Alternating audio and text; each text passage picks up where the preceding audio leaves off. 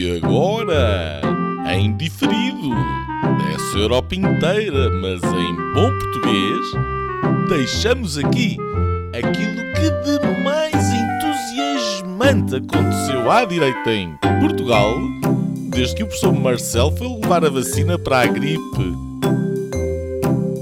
Senhoras e senhores, o episódio desta semana do podcast Linhas Direitas. Olá, bem-vindos ao Linhas Direitas. Esta semana vamos falar sobre a propalada e até propagandeada, putativa e alegada crise política por causa do Orçamento de Estado eh, 2022 e depois vamos eh, até ao PSD fazer um ponto da situação política do líder da oposição, numa altura em que se prepara eh, para diretas e Paulo Rangel já saiu a terreiro para desafiar o líder do Partido Socialista Democrata, Rui Rio. Uh, Juntam-se uh, para o debate Nuno Lebreiro, o belga, uh, Gonçalo Doroteia Cevada, o luxemburguês e eu, Afonso Vaz Pinto, o Tuga deste triunvirato e não Troika. Antes disto, do debate, a semana ficou marcada pelas contas do Orçamento de Estado, ficámos a saber o que de costume se sabe passados uns dias da apresentação do documento pelo Governo, ou seja, que um alegado alívio aqui ou ali nos impostos é logo sufocado por outro uh, imposto, taxa, taxinha ou até mesmo uma cativação. Uh, logo após a apresentação do documento, o centro de batalha passou para a ala esquerda da política, com tudo ao molho e fé numa crise política, mas já lá vamos, como dizia na, na introdução, uh, no nosso primeiro tema. Uh, noutro campo de batalha, a semana aqueceu e ainda aquece, uh, com as empresas de transporte de mercadoria a dizerem que com a gasolina quase nos uh, 2 euros vão à falência. O governo respondeu com uma redução de 2 cêntimos, sim, ouviram bem, 2 cêntimos daqueles quase 60% que o Estado pesa no, no preço final e o efeito é, como se sabe, praticamente nulo. Uh, outro bicho-papão que também está à espreita é a inflação, e aí vai ser o diabo. Em Lisboa, Carlos Moedas tomou posse uh, nos passos do Conselho, com vários convidados de honra. O presidente uh, Cavaco Silva e três ex-primeiros-ministros, Pinto Balsemão, Santana Lopes e Passos Coelho, e muitas outras individualidades assistiram a um muito aplaudido discurso e que incluiu um rasgado elogio ao fair play democrático também de Fernando Medina, uh, que também lá esteve, uh, pela transição na liderança do município. Esta semana recomeçou a vacinação às gripes, 30 mil pessoas já levaram a terceira dose da vacina que promete fidelizar pacientes, a da Covid-19, mas também da outra, a vacina da gripe sazonal. Um candidato do Chega nas autárquicas foi detido por crime de ódio contra uma família sueca, um casal com sete filhos, em Moura, uma família sueca uh, de origem curda, uh, que vivia numa caravana e foi acolhida, uh, entre aspas, obviamente, por este candidato não eleito, diga-se, do, do, Chega, como dizia, com tiros de caçadeira. André Ventura distanciou-se do ocorrido, afirmando-se contra crimes raciais.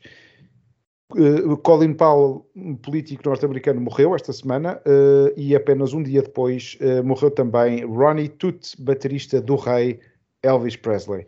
Aristides de Sousa Mendes foi trasladado para o Panteão Nacional com honras de Estado e Uh, passaram uh, esta semana 100 anos da Noite Sangrenta, a 19 de uh, outubro de 1921, a ala radical do regime republicano, podemos mesmo dizer a esquerda radical, matou a sangue frio um ex-primeiro-ministro António Grejo, que tinha acabado de sair do cargo, duas figuras da instauração da República, Machado Santos e José Carlos da Maia, e outras altas personalidades da política nacional de então. Meus senhores, eh, vamos ao primeiro tema, a propalada, propagandeada e até desejada, alegada, hipotética e talvez patética crise política por causa do papel do Orçamento de Estado.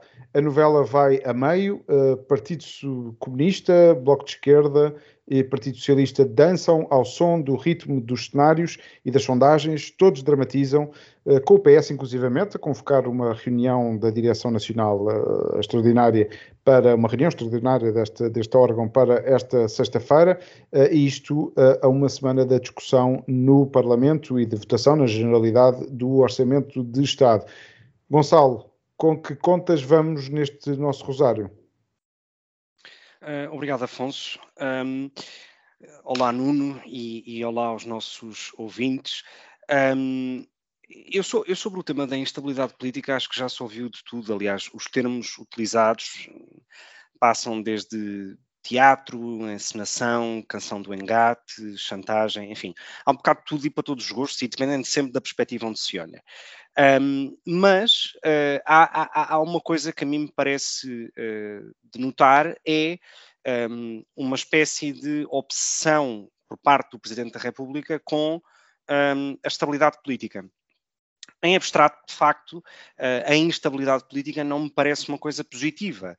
Uh, do ponto de vista económico, se nos lembramos em, em 2011, um, quando o PEC 4 é chumbado na Assembleia da República e o governo de Sócrates cai, uh, os juros da dívida uh, subiram, um, as agências de rating preparavam-se para colocar a dívida portuguesa no lixo, etc. E, portanto, é evidente que a estabilidade política tem objetivos um, têm objetivos, mas esses objetivos têm que ser concretos. Ora, a situação hoje é muito diferente daquela que era em 2011, um, e há um ponto no qual essa diferença existe que a mim me parece que é preocupante, que é se formos a eleições em seis meses, num, num curto espaço de tempo, é expectável ou não que exista uma alteração da, uh, uh, digamos, de, da geometria do Parlamento.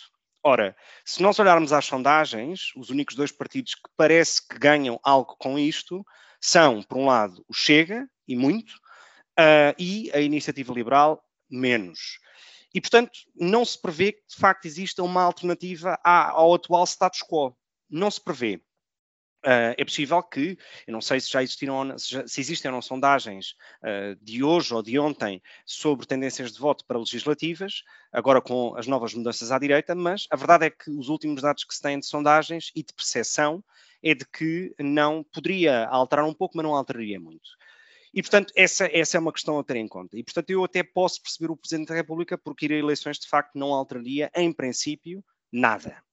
Um, depois há um ponto que tem que ver com uh, um dos argumentos muitas vezes utilizado, ou, ou, ultimamente utilizado, pelo, sobretudo pelo Bloco de Esquerda, que diz que grande parte das suas reivindicações para aprovar o Orçamento de Estado não têm um custo uh, uh, orçamental, ou seja, não entrariam para contas reais do orçamento, porque não se trata nem de aumentar despesa, nem de arrecadar mais ou menos receita.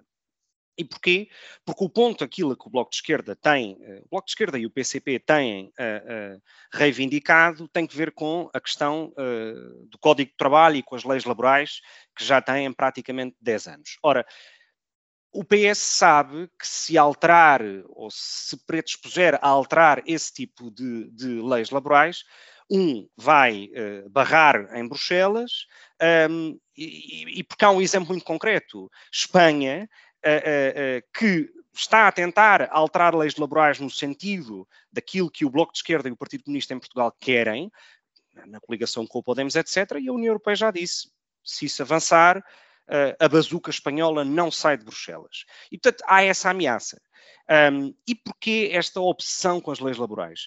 Quando nós pensamos que a geringonça, e para mim esta uh, é grande parte da razão pela qual a geringonça existiu, é que em 2015 um, previa-se uma, uma, uma privatização generalizada de algum tipo de serviços públicos, nomeadamente transportes, o método de Lisboa, a Carris, etc. Ora, a grande força do PCP existe, e em parte também do Bloco de Esquerda, mas menos, existe em tudo o que são associações sindicais e, e, e coisas desse estilo. Ora, a, a, não privatização desses serviços públicos consegue que o, PC, que o PCP, de alguma maneira, atrase o seu declínio histórico, não é? Um, e, portanto, é evidente que manter as atuais leis laborais, que são muito mais flexíveis, muito mais liberais, que prevêem uma questão de, de, de arbitragem, por exemplo, um, não favorece uh, uh, a contratação coletiva, não favorece todos esses esquemas legais e jurídicos que tipicamente o PCP tende a aprovar. E, portanto, aquilo que eu espero é que, uh, independentemente de haver ou não eleições antecipadas, de o orçamento avançar ou não, e termino com isto, um, que não se alterem estas leis laborais. porque foram estas as leis laborais que conseguiram uh, a redução estrutural do desemprego que existia em Portugal, por um lado, um, e, por outro lado, a manutenção desse mesmo, uh, desses mesmos números mais reduzidos do desemprego, que, obviamente, o primeiro governo da Geringonça aproveitou na sequência dessas reformas no tempo da Troika. E, portanto, espero que, de facto, isso não aconteça, porque o risco associado a uma alteração dessas leis laborais, não só numa lógica de atração de investimento, para daquilo, mas também daquilo que já existe, uh, seria, do meu ponto de vista, grave e um retrocesso enorme uh, numa reforma que deu efeitos positivos. Nuno. Olha, uh, antes de mais, uh, olá aos nossos uh, ouvintes e a vocês os dois, Afonso, Gonçalo. Um, eu se calhar dizer aqui duas, duas, duas questões. Começar pelo Presidente da República, um, que, o, que o Gonçalo referiu. Eu acho que a única coisa que o professor Marcelo é obcecado é consigo próprio. E, portanto, no momento em que for popular haver eleições, uh, há eleições. É tão simples como isso. Portanto, uh, no momento em que ele sentir que o feeling das pessoas por quem ele quer ser uh, amado, um, aceite, aclamado, pedir eleições, ele, ele, ele, convoca as eleições. Não me parece, parece que essa conversa da estabilidade é conversa de, enfim, da treta. Uh, a questão das leis laborais que o Gonçalo trouxe aqui parece-me bastante importante. Eu se calhar começava por aí uh, para partir para a questão da, da, crise, que eu acho que não é, uh, eu acho que é real e teve uma série de efeitos. Um, o problema da maneira como eu vejo, e a questão das leis laborais demonstra isto que eu estou aqui a dizer, é que este orçamento de Estado uh, representa. Isto é, é, capaz de ser uma dança das cadeiras. Uh, ninguém quer ficar a dançar à música da geringonça no momento em que a crise bater a sério. E a verdade é que a conjuntura internacional, uh, o Afonso aqui referiu, e em programas passados eu também já tive a oportunidade de falar sobre o problema da inflação, sobre o problema do sobreendividamento a nível internacional uh, no Ocidente como um todo, sobre uh, as questões da recessão internacional da Covid-19. A conjuntura é muito má. A dependência de Portugal em relação ao financiamento externo dá muito pouca folga um, ao PS. E ao mesmo tempo, uh, o facto de ter pouca folga e o nível de vida uh, se tornar mais difícil. E eu esta semana fiz uma coisa que não fazia há muito tempo, que foi ver dois telejornais. Uh, e, e, ver o telejornal é uma experiência aterradora, uh, mas que demonstra que uh, as dificuldades estão à vista de toda a gente. A questão dos combustíveis, a greve dos médicos, um conjunto de reivindicações e um conjunto de litígio, a questão dos camionistas.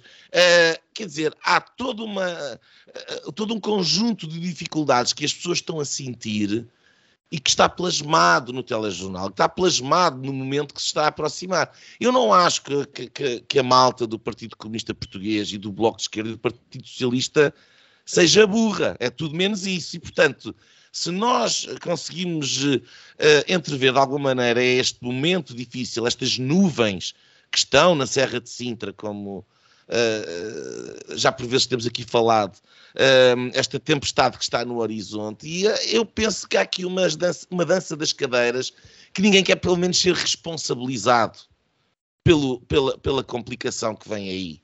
E portanto, eu parece-me que daí que a negociação esteja mais dura.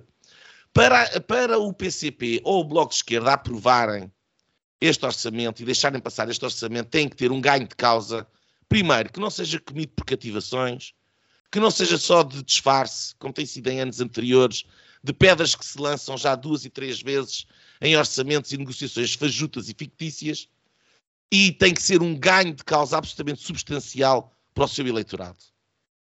Eu não tenho a certeza que o PS esteja em condições de uh, fornecer este ganho de causa ou ao PCP ou ao Bloco de Esquerda.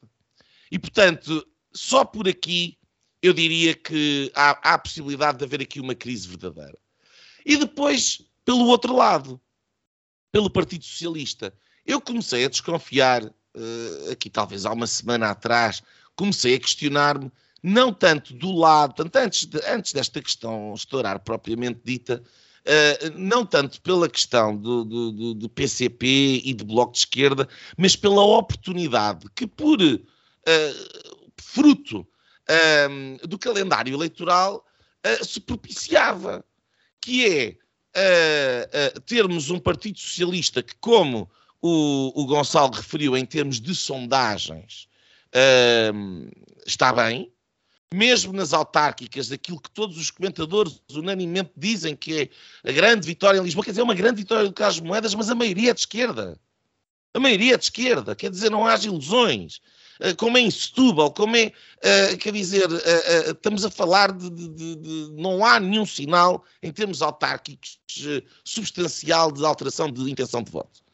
E, portanto, é um momento em que ainda, ainda está bem, que vem aí grandes dificuldades, que o António Costa sente que pode ganhar as eleições, onde um estado de graça que viesse a seguir essas eleições seria bem-vindo, um, e depois a cereja no topo do bolo. Apanha os dois partidos tradicionais da direita com as calças na mão, imaginou ele. Quer o Rui Rio, quer o Rodrigues dos Santos, com eleições internas dentro dos seus próprios partidos e com adversários à altura. Portanto, em termos conjunturais, eu comecei a pensar: e se servir ao António Costa para lavar, por exemplo, uma coisa, porque este atraso na remodelação governamental que nunca mais acontece? Que melhor remodelação do que um começar fresco? Um, quer dizer, livrar-se dos cabritas da vida, livrar-se de um conjunto de problemas, começar de cara lavada e, uh, e enfim, uh, uh, aproveitar os partidos PSD, CDS em dificuldades uh, internas e depois outra coisa, uma, uma polarização à direita, com o aparecimento do Chega e da Iniciativa Liberal, com outra uh, pujança que neste momento no quadro parlamentar não tem. Portanto, sinceramente, a minha, a minha opinião foi que era muito possível que tivesse, fosse do interesse do António Costa haver aqui uma, uma crise. Considerando os resultados autárquicos, e eu acho que aquilo que motiva o PCP são os resultados autárquicos. O PCP, depois de ter perdido 25% das câmaras em 2017, voltou a perder bastante peso eleitoral e está a perder peso eleitoral nos seus bastiões autárquicos para quem? Para o Partido Socialista. Para o Partido Socialista. Vemos um bloco de esquerda que se vai a baixar as intenções de voto, atrás do Chega em muitas sondagens. Está a perder voto para quem? Para o Partido Socialista. E, portanto, eh, este jogo de uh, o Bloco de Esquerda que precisa de manter o seu eleitorado e o Partido Comunista não quer perder os bastiões que ainda tem, exigem que eles saltem desta coligação com, com resultados absolutamente tenebrosos, económicos, que vão bater direto nas costas, que nem chicote, uh, se calhar não tanto o Bloco de Esquerda, mas no PCP muito, nos seus eleitorados, e no Bloco de Esquerda também, porque, quer dizer, a conversa de esquerda, eu, eu vejo aqui um, um, conjunto de ocasiões. Não estou certo se o aparecimento de Paulo Rangel não mude um bocadinho aqui o cenário, mas se calhar deixava isto para a próxima ronda. De Deixa-me só acrescentar um ponto, uh, Afonso, peço desculpa, só para acrescentar um ponto àquilo que o Nuno disse e que me parece importante, que é um, ehm, eu, na minha intervenção inicial, disse que o argumento que tem sido utilizado, sobretudo pelo Bloco de Esquerda, para as suas nove medidas, as suas nove exigências, é de que não tenha um custo orçamental direto. Porquê? Porque se refere precisamente a alterações ao Código do Trabalho. Um, e isso parece-me interessante com aquilo que o Nuno disse há pouco, que é, durante os últimos anos, o Partido Socialista jogou um bocadinho uh, uh, às escondidas, que é, vamos aprovar orçamentos, que não deixam de ser uma, uma lista de intenções, mas que na prática com, os, com, as cativações podem nunca ser executados. Ora, uma alteração à lei laboral tem de facto um impacto direto, é certo que não no orçamento, mas tem um impacto direto na economia, provavelmente muito mais alto até do que um orçamento para um ano.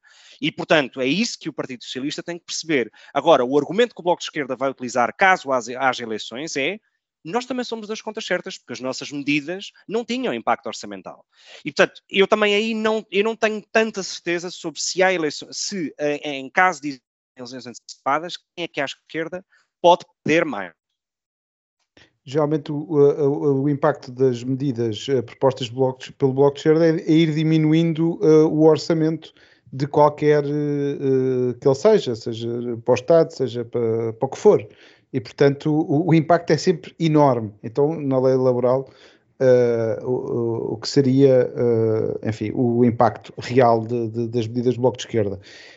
eu estava aqui a ouvir o, o Nuno e, e, estávamos aqui numa espécie de oldies que é, é, não há nuvens dos títulos de linhas direitas, não há, há nuvens no, na Serra de Sintra, o, a dança das cadeiras, eu estava-me a lembrar do o Diabo Veste uh, Covid, uh, quer dizer, o Diabo, o Diabo, mas o Diabo nunca mais aparece, isto lá vai andando e uh, a geringonça agora já me parece mais uma desconjuntonça, mas, mas lá vai fazendo o seu caminho. Uh, quer dizer, vou um bocadinho atrás. Isto estava escrito na, nas estrelas. Uh, quer dizer, isto é, é o, o fogotório anual. Se vocês forem a ver, é mais ou menos isto. Agora temos, está apimentado com a crise política, mas é, é na primeira fase é o spin do governo, depois começa-se a descascar e a ver medida a medida, os jornalistas e os analistas começam a fazer o seu trabalho, depois começam estas discussões Bloco de Esquerda e PCP, cada vez mais difíceis ao longo destes sete anos, é verdade, Uh, depois começamos uh, uh, nisto na lei laboral, ou seja, nas outras séries ou nos outros episódios desse, desta série eram outras medidas. Agora o que está aqui são estes despojos da Troika de ir destruindo aquilo que a Troika de bom foi fazendo, e a lei laboral foi uma dessas, flexibilizando o mercado laboral. E é isso que eles querem agora recuar, e já, o, já tinha lançado, a Catarina Martins já tinha lançado essa escada ao governo, porque tinha sido uma medida até. Tinham sido medidas defendidas pelo PS na altura em que combatia Passos Coelho, e portanto vai querer ir por aí. Vamos acabar daqui a poucos dias a discutir o salário mínimo, que esse também não, tem, não está no, inscrito no Orçamento de Estado, mas há de ser ali uma moeda de troca um, isto vai bater sempre na vontade ou não de quem quer abrir uma crise política uh, e de quem é que ganha uh, com uma crise política, porque de facto uh, isto estava nas estrelas, estava escrito nas estrelas. o que ia acontecer era uma vitória retomante do PS e que, que, acabou por, por, acontecer. O PS ganhou as eleições, mas teve aqui alguns, alguns problemas em Lisboa uh, Coimbra, etc. Lisboa será uh, a maior derrota do PS, não perdendo, como dizia o Nuno, em termos de votos, um, ehm, mas estava escrito nas estrelas que uh, após isso ia-se fazer esta, este teatro todo Uh, para uma crise política e aí sim mandar abaixo o governo e deixar os dois partidos à direita na mão. O que é que muda? Muda os resultados das eleições, criaram aqui uma dinâmica para haver uma antecipação dos congressos uh, e das votações nos, nos dois partidos.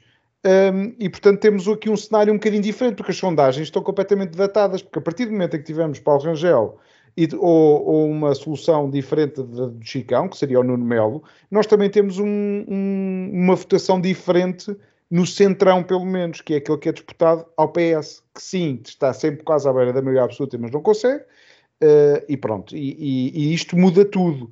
E é por isso que uh, o PS, o PS neste momento está a hesitar, está a pensar no que é que há de fazer à sua vida e como é que se pode, enfim, tem sido a estratégia do, do, do, PS, não tanto de ter um programa para o país, mas de se ir mantendo no, no, no poder. Uh, quem é que ganha com a, com a crise, uh, sinceramente, eu fico na dúvida. Agora tem-se falado muito do, do, PRR que está em causa. Nós, nós vamos sempre às continhas e às contas. É, é, é no futebol, é aqui. Vamos sempre à, à, calculadora ver o que é que se ganha, o que é que se perde. Um bocado, uma visão um bocadinho, um bocadinho enfim, limitada. Uh, eu acho que nós ganhamos em ter estabilidade. Uh, uh, se, nós, se eu saio de casa para ir votar num, numa, numas eleições, é por quatro anos, não, não, a minha ideia não é. Só que se essa solução estiver estafada e estiver em fim de ciclo, eu não sei se nós não temos de facto a ganhar Uh, em ter eleições antecipadas. Acho que o PSD já vai a tempo com esta, e vai ser o nosso segundo tema, uh, já vamos abordar, já vai a tempo de, de apresentar uma, uma, solução completamente diferente do que tem sido apresentado. Uh, mas pronto, fica aqui a dúvida se será um bem maior ou um mal menor este risco de, de, da aprovação do Orçamento de Estado ou de continuar com esta má gestão das contas públicas. Gonçalo. Sabes que eu acho que sobre este tema um, e sobre o que tu disseste, uh, ou seja, onde é que está o risco? Ou seja, quem é que perde mais? Um, eu, eu, eu, não gosto de utilizar sempre o exemplo de Espanha, mas neste caso vai ter que ser outra vez. No primeiro governo de Pedro Sánchez, quando ganha com uma moção de censura, esse governo é formado sem coligação. Durou pouco porque não conseguiu aprovar o Orçamento de Estado. O país vai a eleições.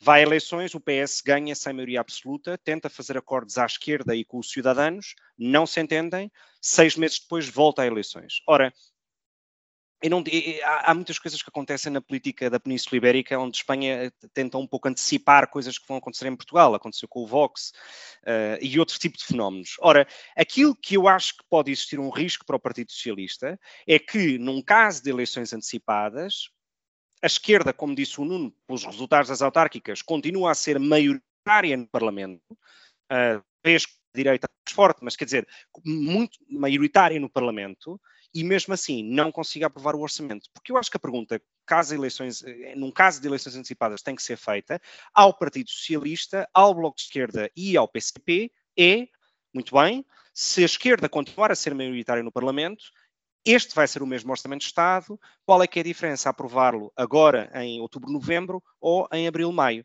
quando os termos desse Orçamento de Estado vão ser exatamente os mesmos, porque estão dependentes da bazuca, porque não, vai, não vão ser alteradas as laborais, etc.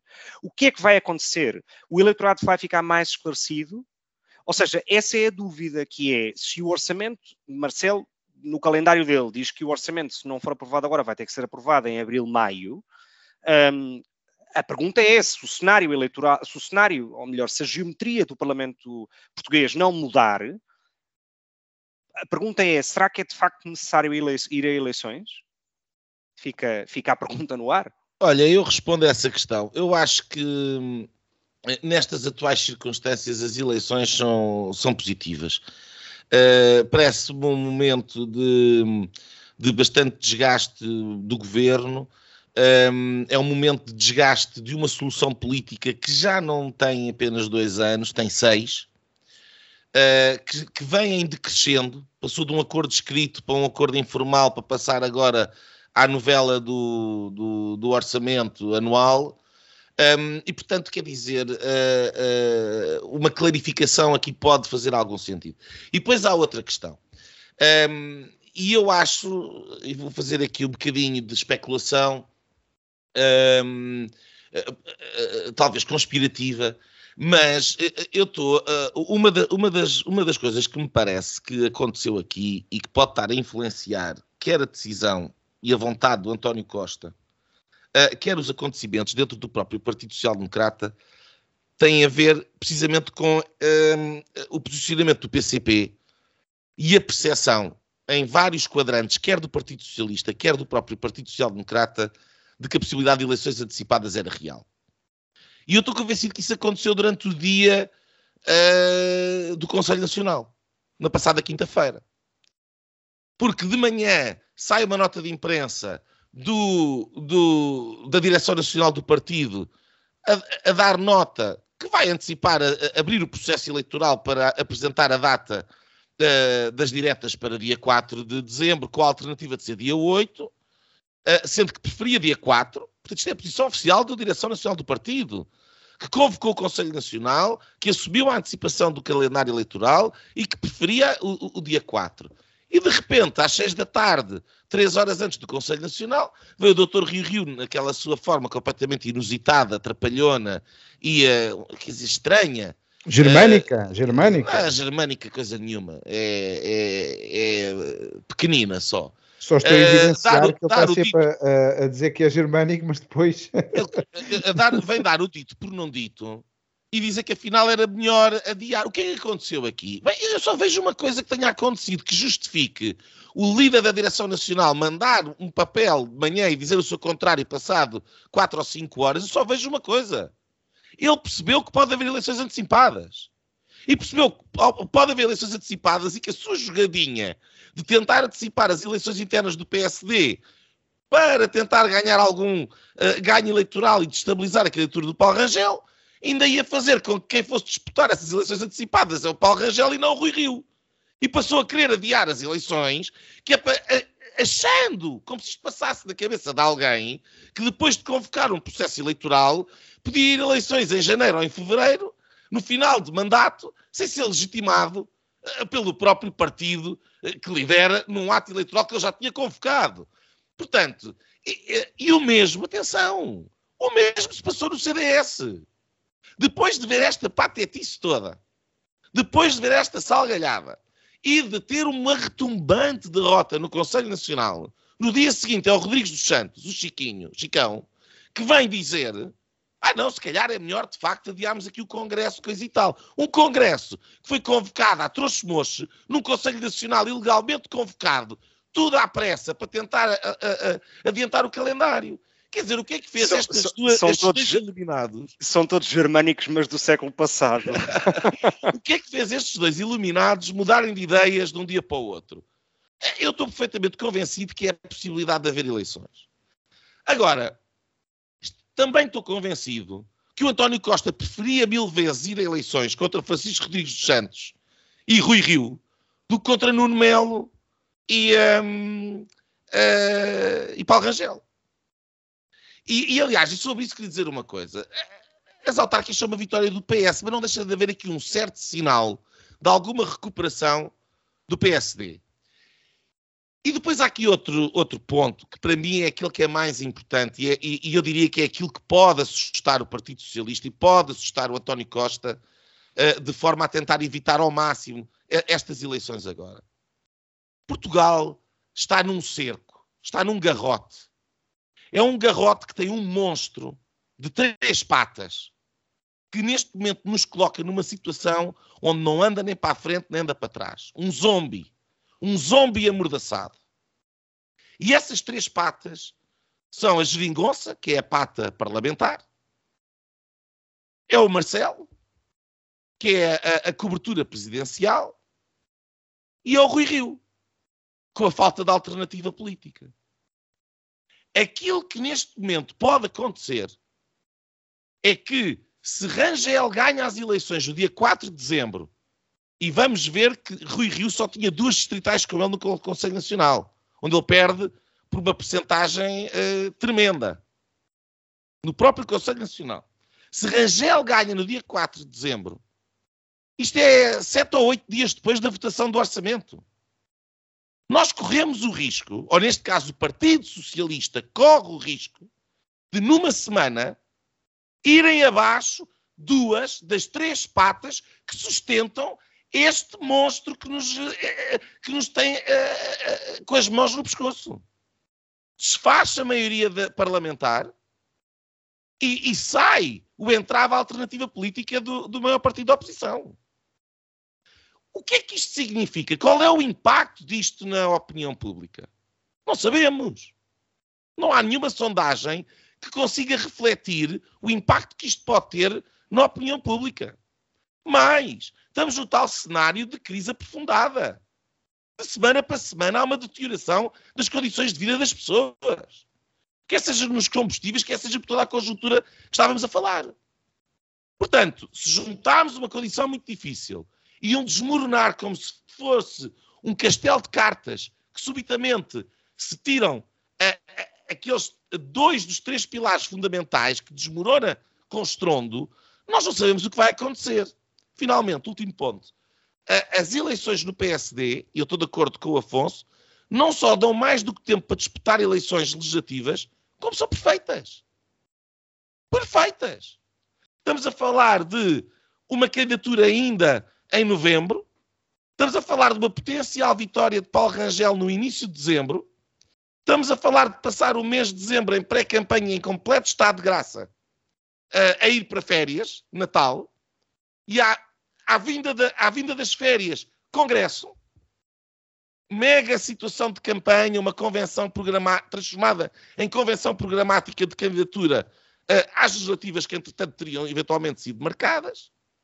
E depois temos campanha eleitoral.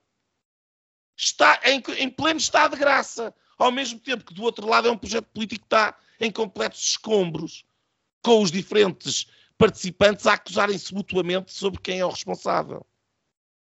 Portanto, calma aí a dizer que isto não pode cair para o outro lado e que não pode haver aqui uma alteração significativa. Posto isto, parece-me que este é o maior argumento para que não haja eleições antecipadas nenhumas.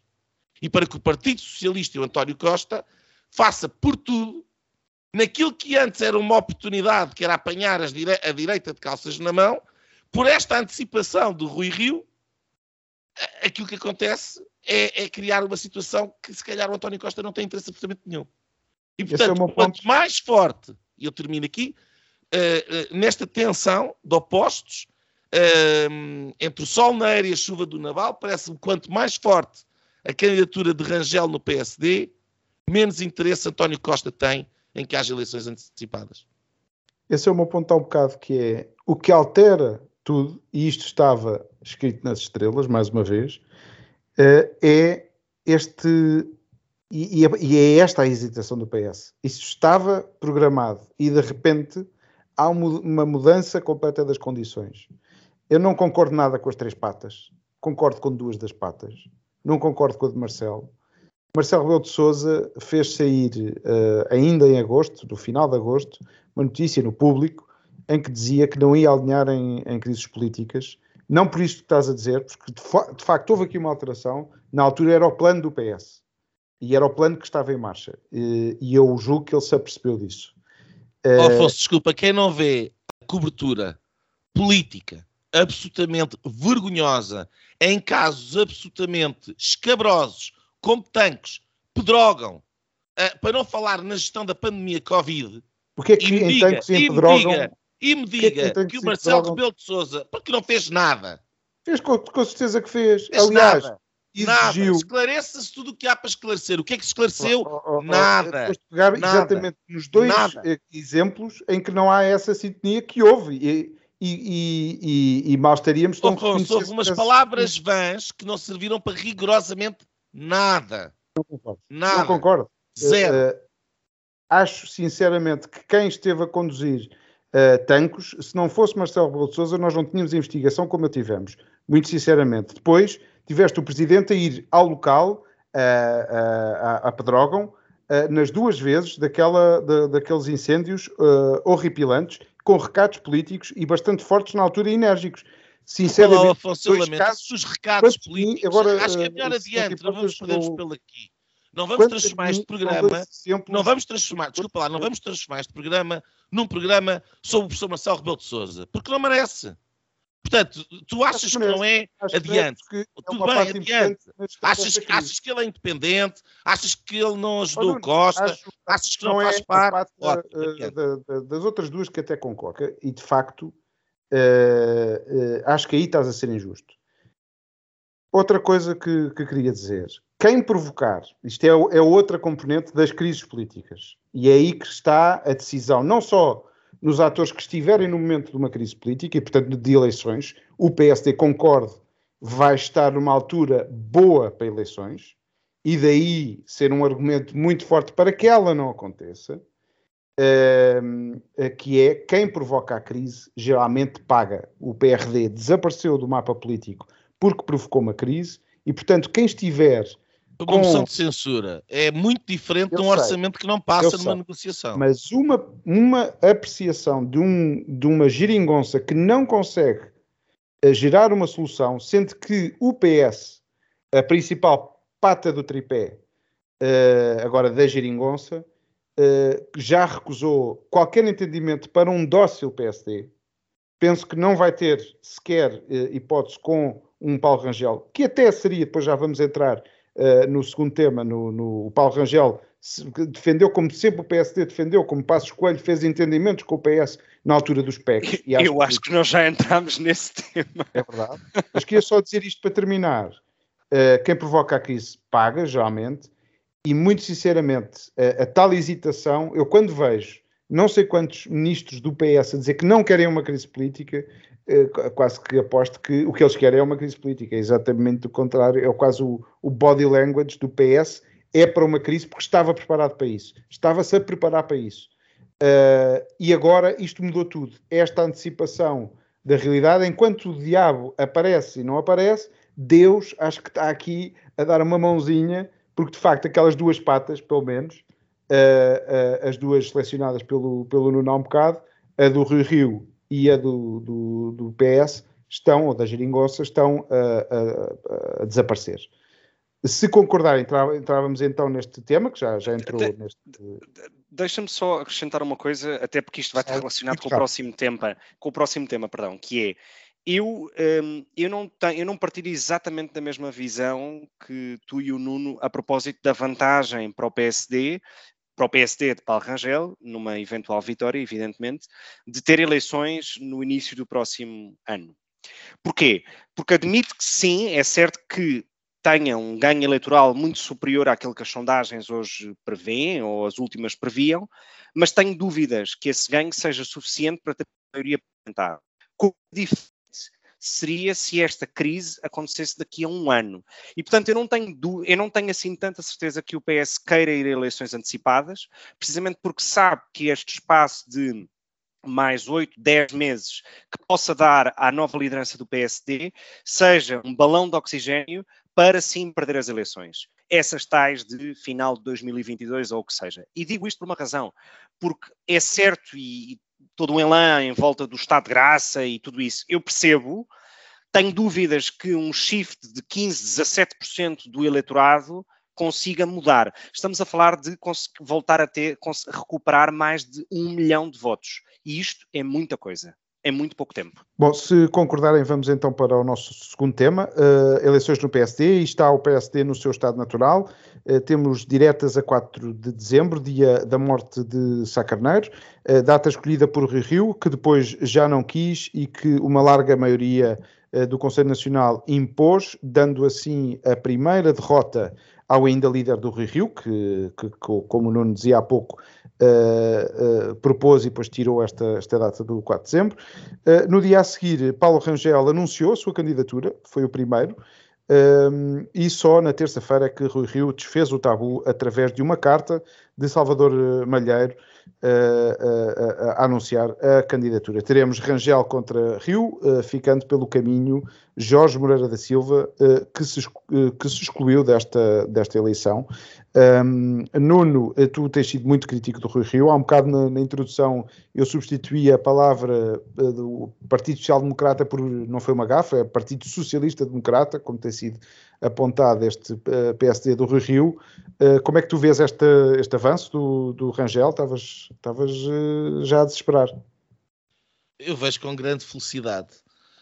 Um, não, não, não admito que Uh, quer dizer, ao longo do, do, dos últimos uh, uh, dois anos, três anos, quer dizer, o, o, nome do Paulo Rangel é um nome tentado sempre um bocadinho nas sombras. Um, tinha alguma curiosidade, dúvida de ver como é que, porque eu lembro-me de como foi a candidatura dele contra Passos Coelho em, em 2010 um, e portanto uh, foi uma, uma, uma, foi uma candidatura baseada em muito boa intervenção, tem uma boa profundidade, etc. Mas uh, uh, as últimas prestações dele enquanto candidato ao Parlamento Europeu, como a campanha, etc., e o estilo de intervenção para ser uma pessoa com menos jactância, com menos vontade, com menos um, com menos capacidade de rasgar, digamos assim.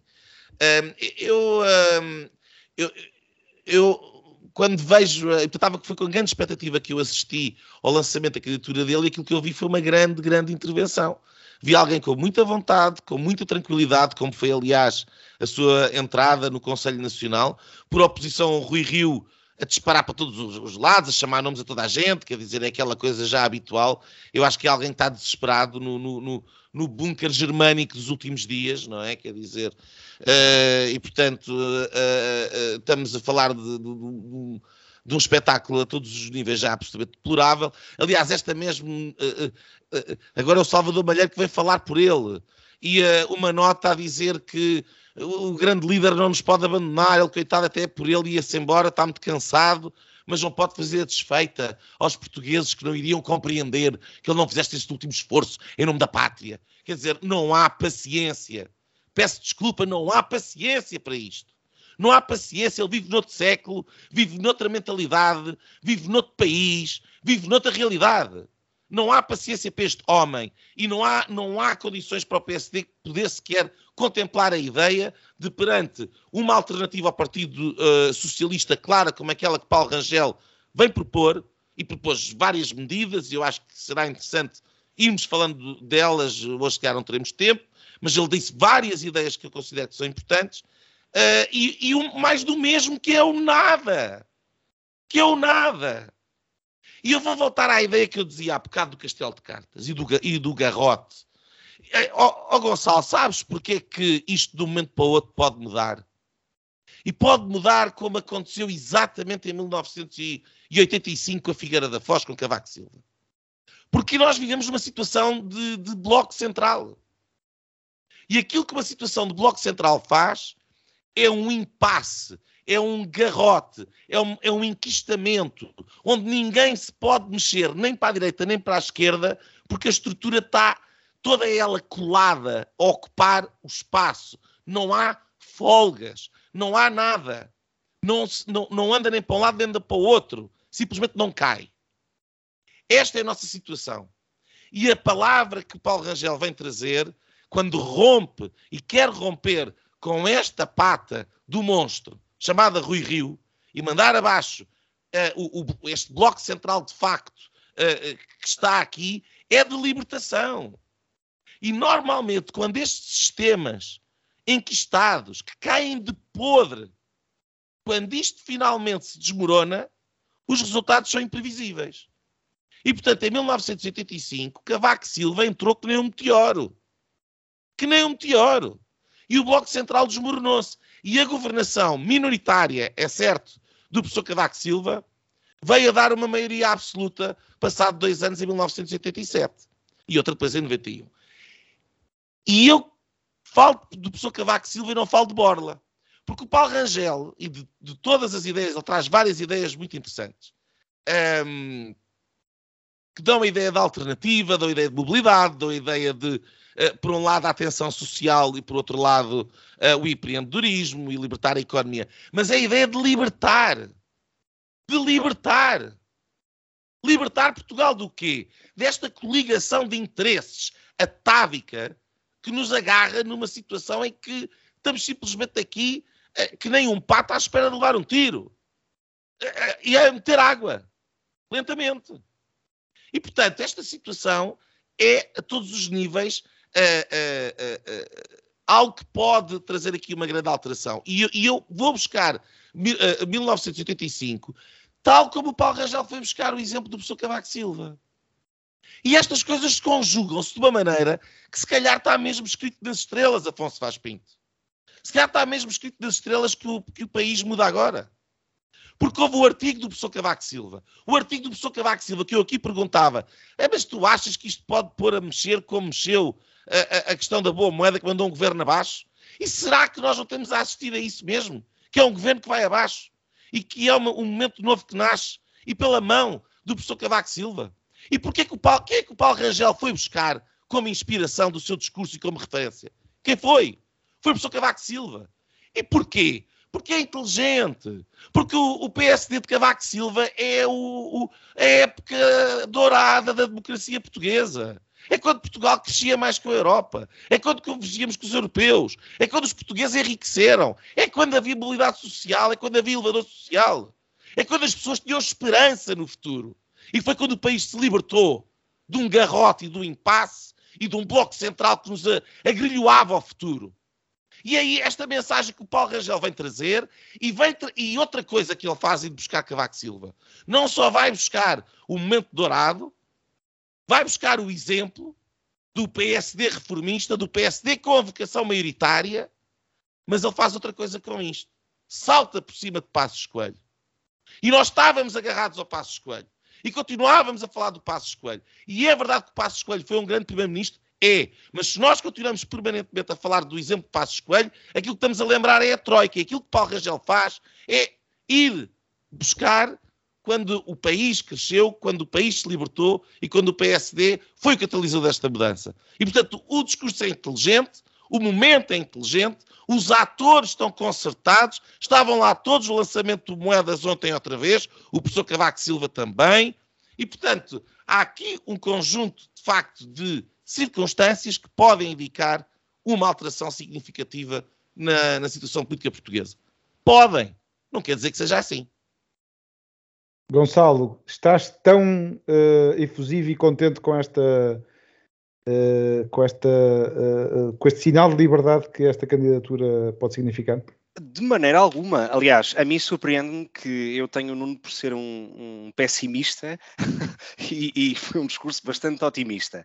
Uh, eu, não tenho, eu não tenho esta visão uh, uh, tão esperançadora do Nuno, um, ehm, porque os resultados das autárquicas foram os que foram, porque não acredito que se mude a realidade social em seis meses, acho que é preciso mais tempo.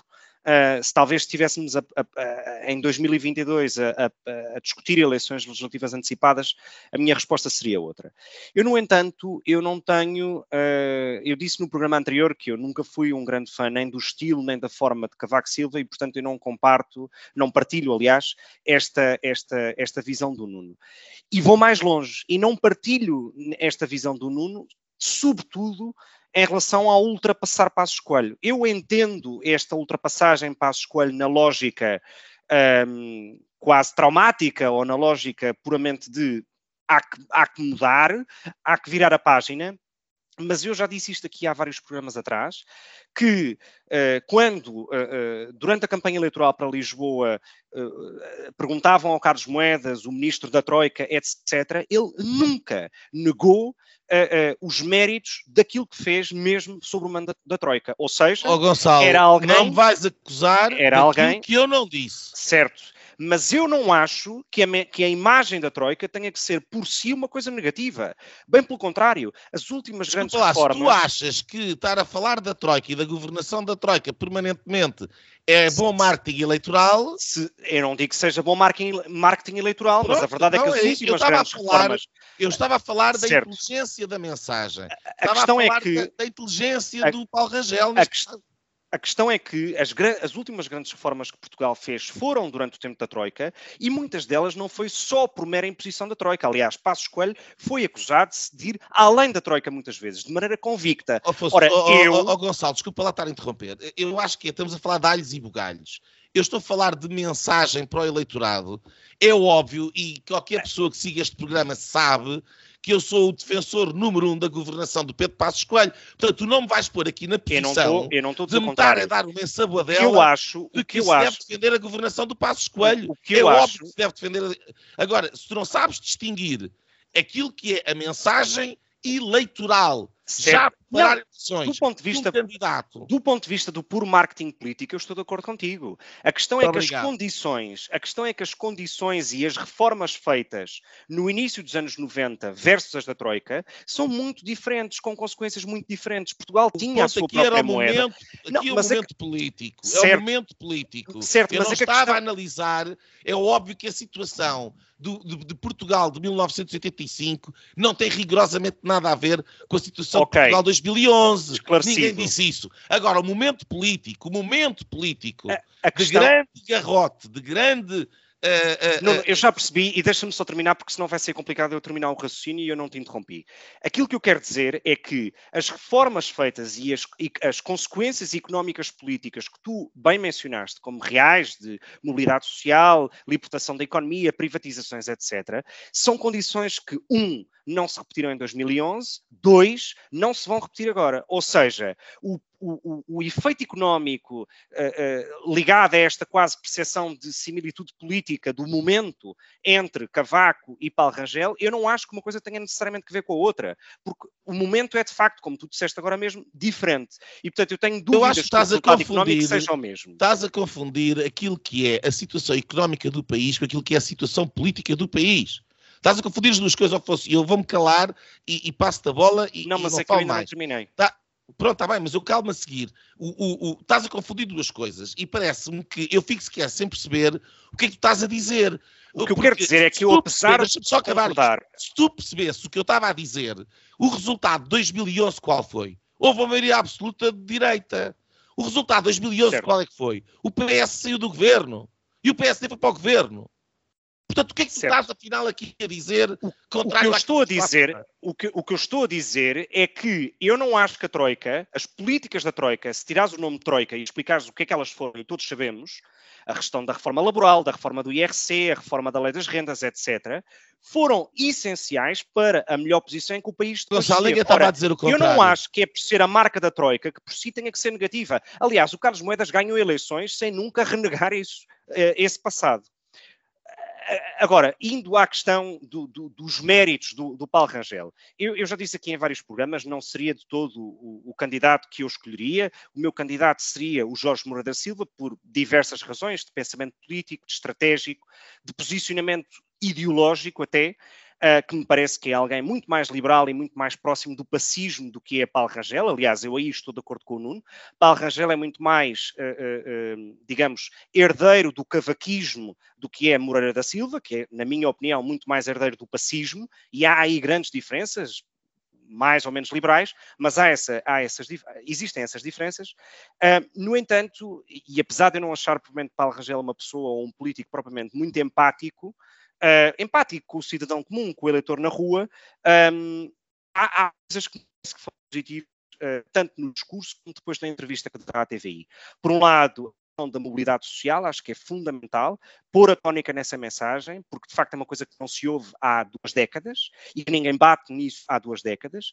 E depois teve dois pontos que me parecem muito positivos. O primeiro foi criar um cordão sanitário real com o Chega, e isso parece-me fundamental como mensagem clara de explicar que com ele uh, uh, o Chega não vai para o governo, passe o que passe, e isso parece-me claro para o eleitorado, e para mim é onde me encaixo nesse eleitorado.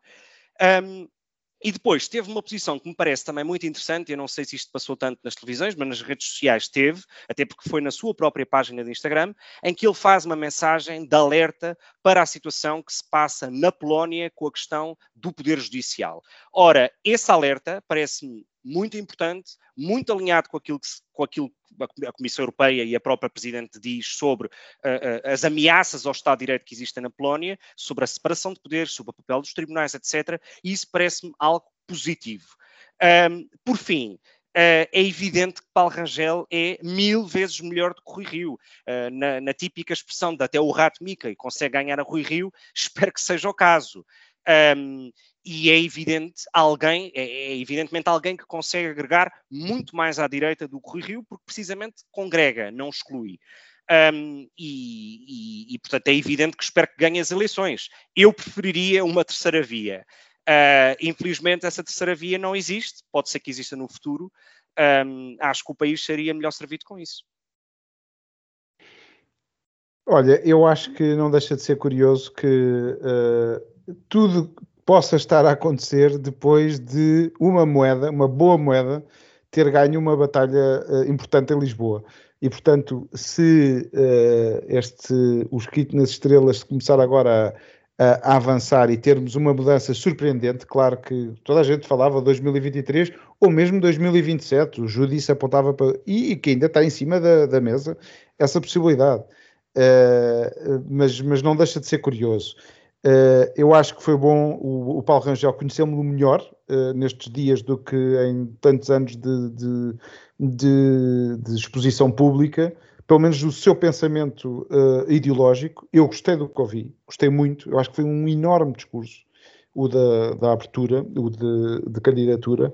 É também uma ótima entrevista na segunda-feira, ótima entrevista na segunda-feira na TVI. Apesar dos jornalistas. Apesar dos jornalistas. E apesar de, dos jornalistas. E apesar das perguntas que, que lhe foram feita, feitas sempre a posicionar, sempre muito rápido, ele, ele parece de facto estar em forma um, e, e, e, a posicionar sempre, e, já, e digo-te já, oh, Gonçalo, sobre essas linhas vermelhas e, e para, Chega, ele o que disse não foi nada disso, ele não fala de governo sequer, ele uh, recentrou a questão. O PS tem feito uh, alinhamentos com o Bloco de Esquerda e com uh, a esquerda radical. ele não, não, não diz que não conta, por exemplo, com o apoio no Parlamento Uh, no, no, é, Bom, mas, se, se, para isso mas, for necessária mas, uma maioria. André, Mas se lês. Não, ele claramente que não rejeita. A questão é até que Tudo ponto bem, que se é que está disposto a fazer. Se tu Hum. ouves o discurso do André Ventura que diz que quer 5 e 6 ministérios, quer dizer, aí o Paulo Rangel pareceu-me claro nesta entrevista e espero que lhe voltem a fazer essa Gonçalo. pergunta para que fique ainda mais claro que com o Chega não há acordo possível. Gonçalo, a questão é que ele recentrou a questão, eh, o, o- o discurso.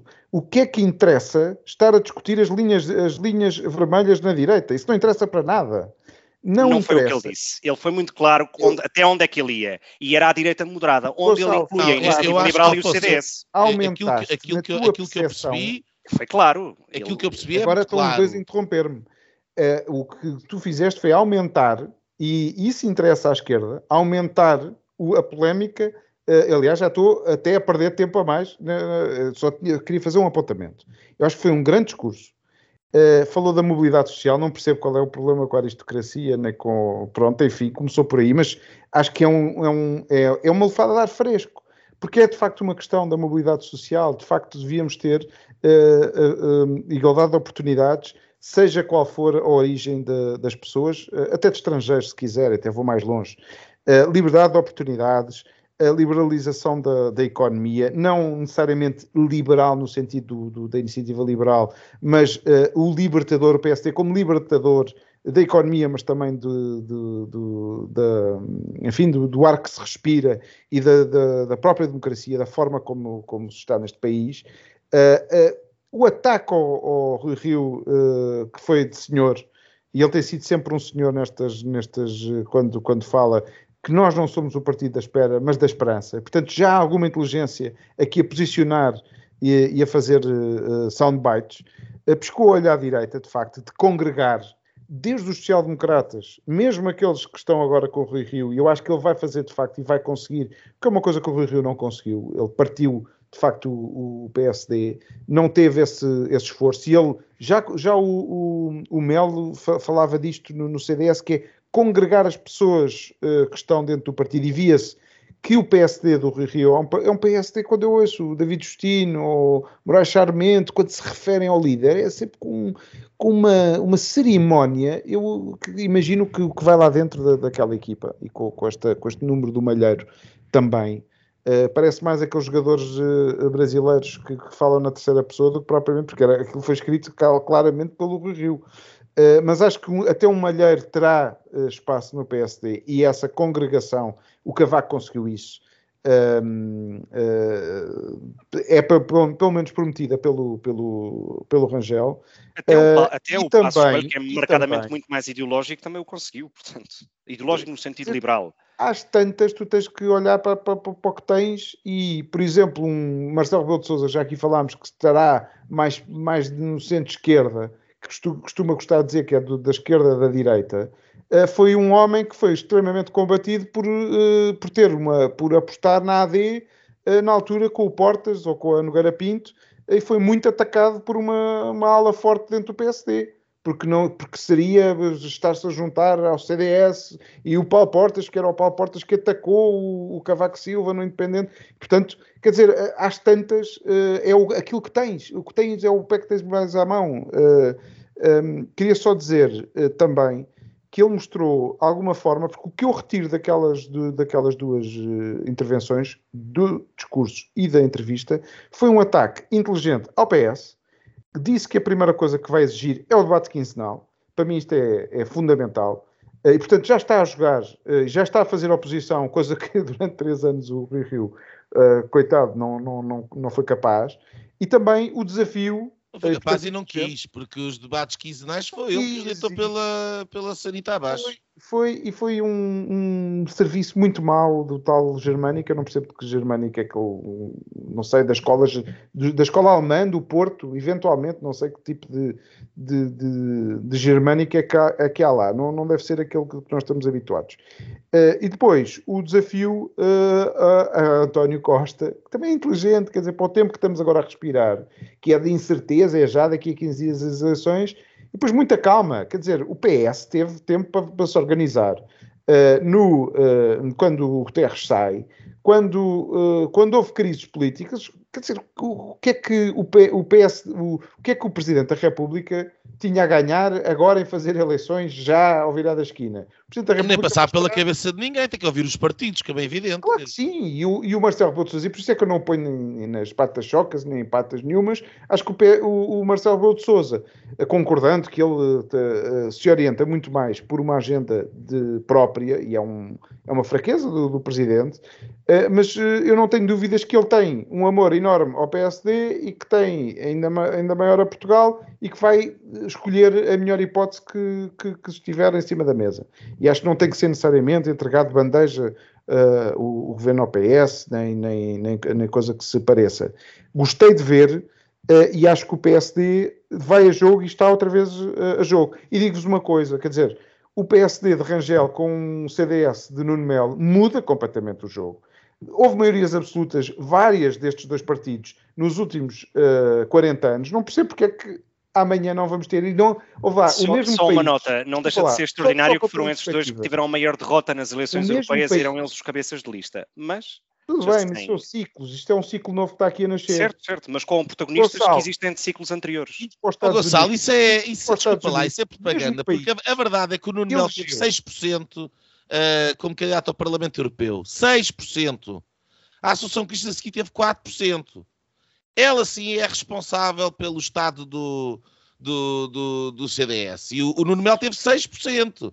Portanto, isto vale, pode-se dizer exatamente o oposto que quiseste dizer com isso. Nos Estados Unidos, só para acabar, para não ficar ali a, a, a amputado o que eu estava a dizer, nos Estados Unidos, em quatro anos, o mesmo país, estava tudo escandalizado, como é que o mesmo país que votou no Obama foi o que elegeu o Trump. Quer dizer, as pessoas são exatamente as mesmas que mudam de opinião e mudam se virem nesta uh, solução uh, que lhe está a custar bastante dinheiro, e eu acho que as pessoas estão todas a pensar duas vezes, quando vão para a gasolina, quando pagam a eletricidade e estão a ver de facto o dinheiro a acabar, uh, e é uma coisa que nós temos falado aqui, ou pelo menos tenho sublinhado, quando acabar o dinheiro, e está a acabar, este governo acaba.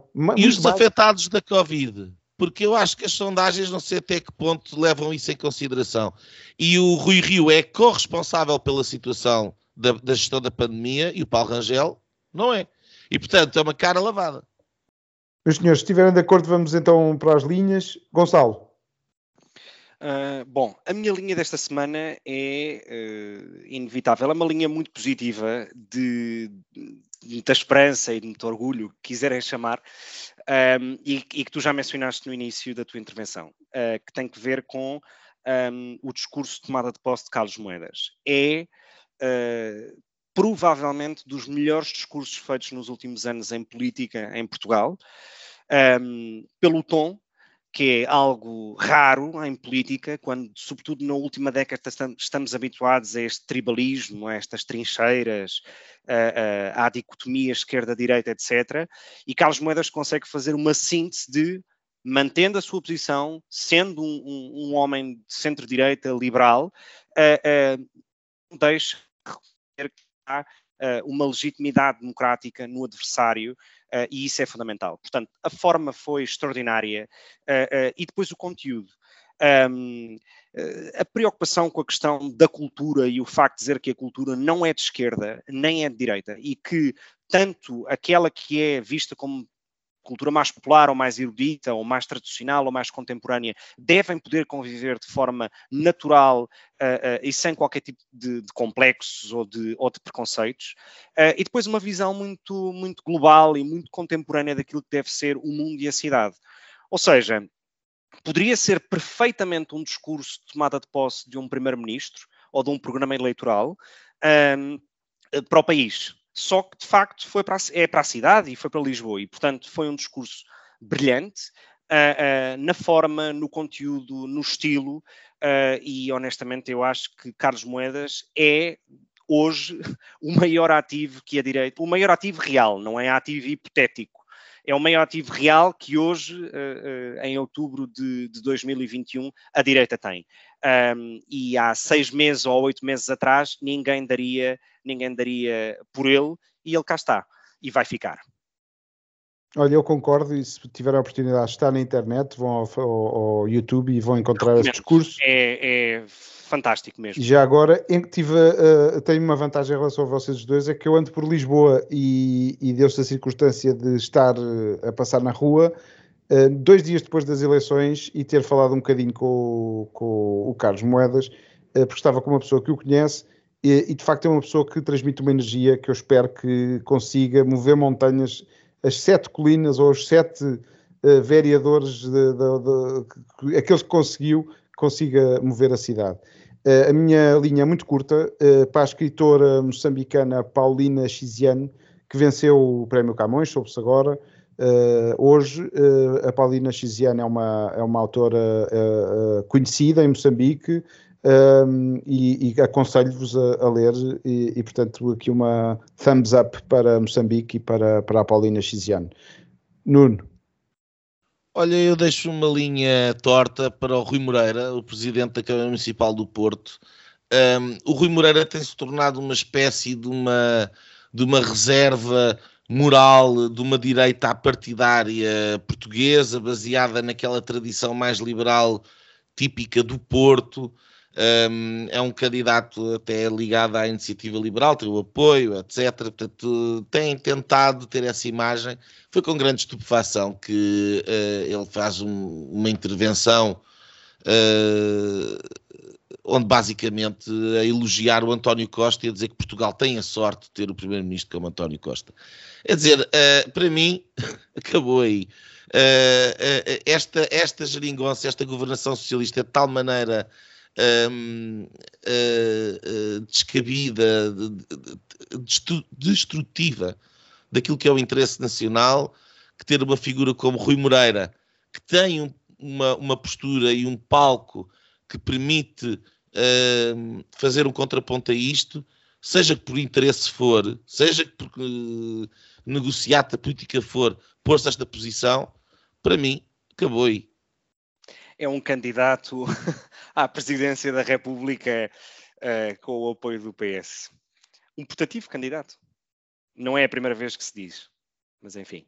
Bom, muito obrigado. Agradeço uh, a vocês os dois, aos nossos ouvintes. Uh, se gostaram, podem partilhar o Linhas Direitas. Estamos no linhasdireitas.net, mas também no Spotify, no iTunes ou no Google Podcasts. Uh, ponham já agora um like no nosso site e, e apareçam na próxima semana para mais um Linhas Direitas. Obrigado.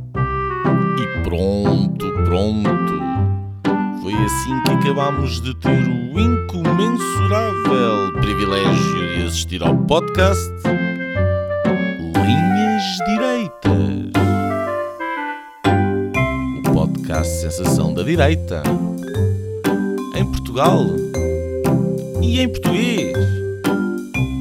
Para a semana Juntem-se outra vez.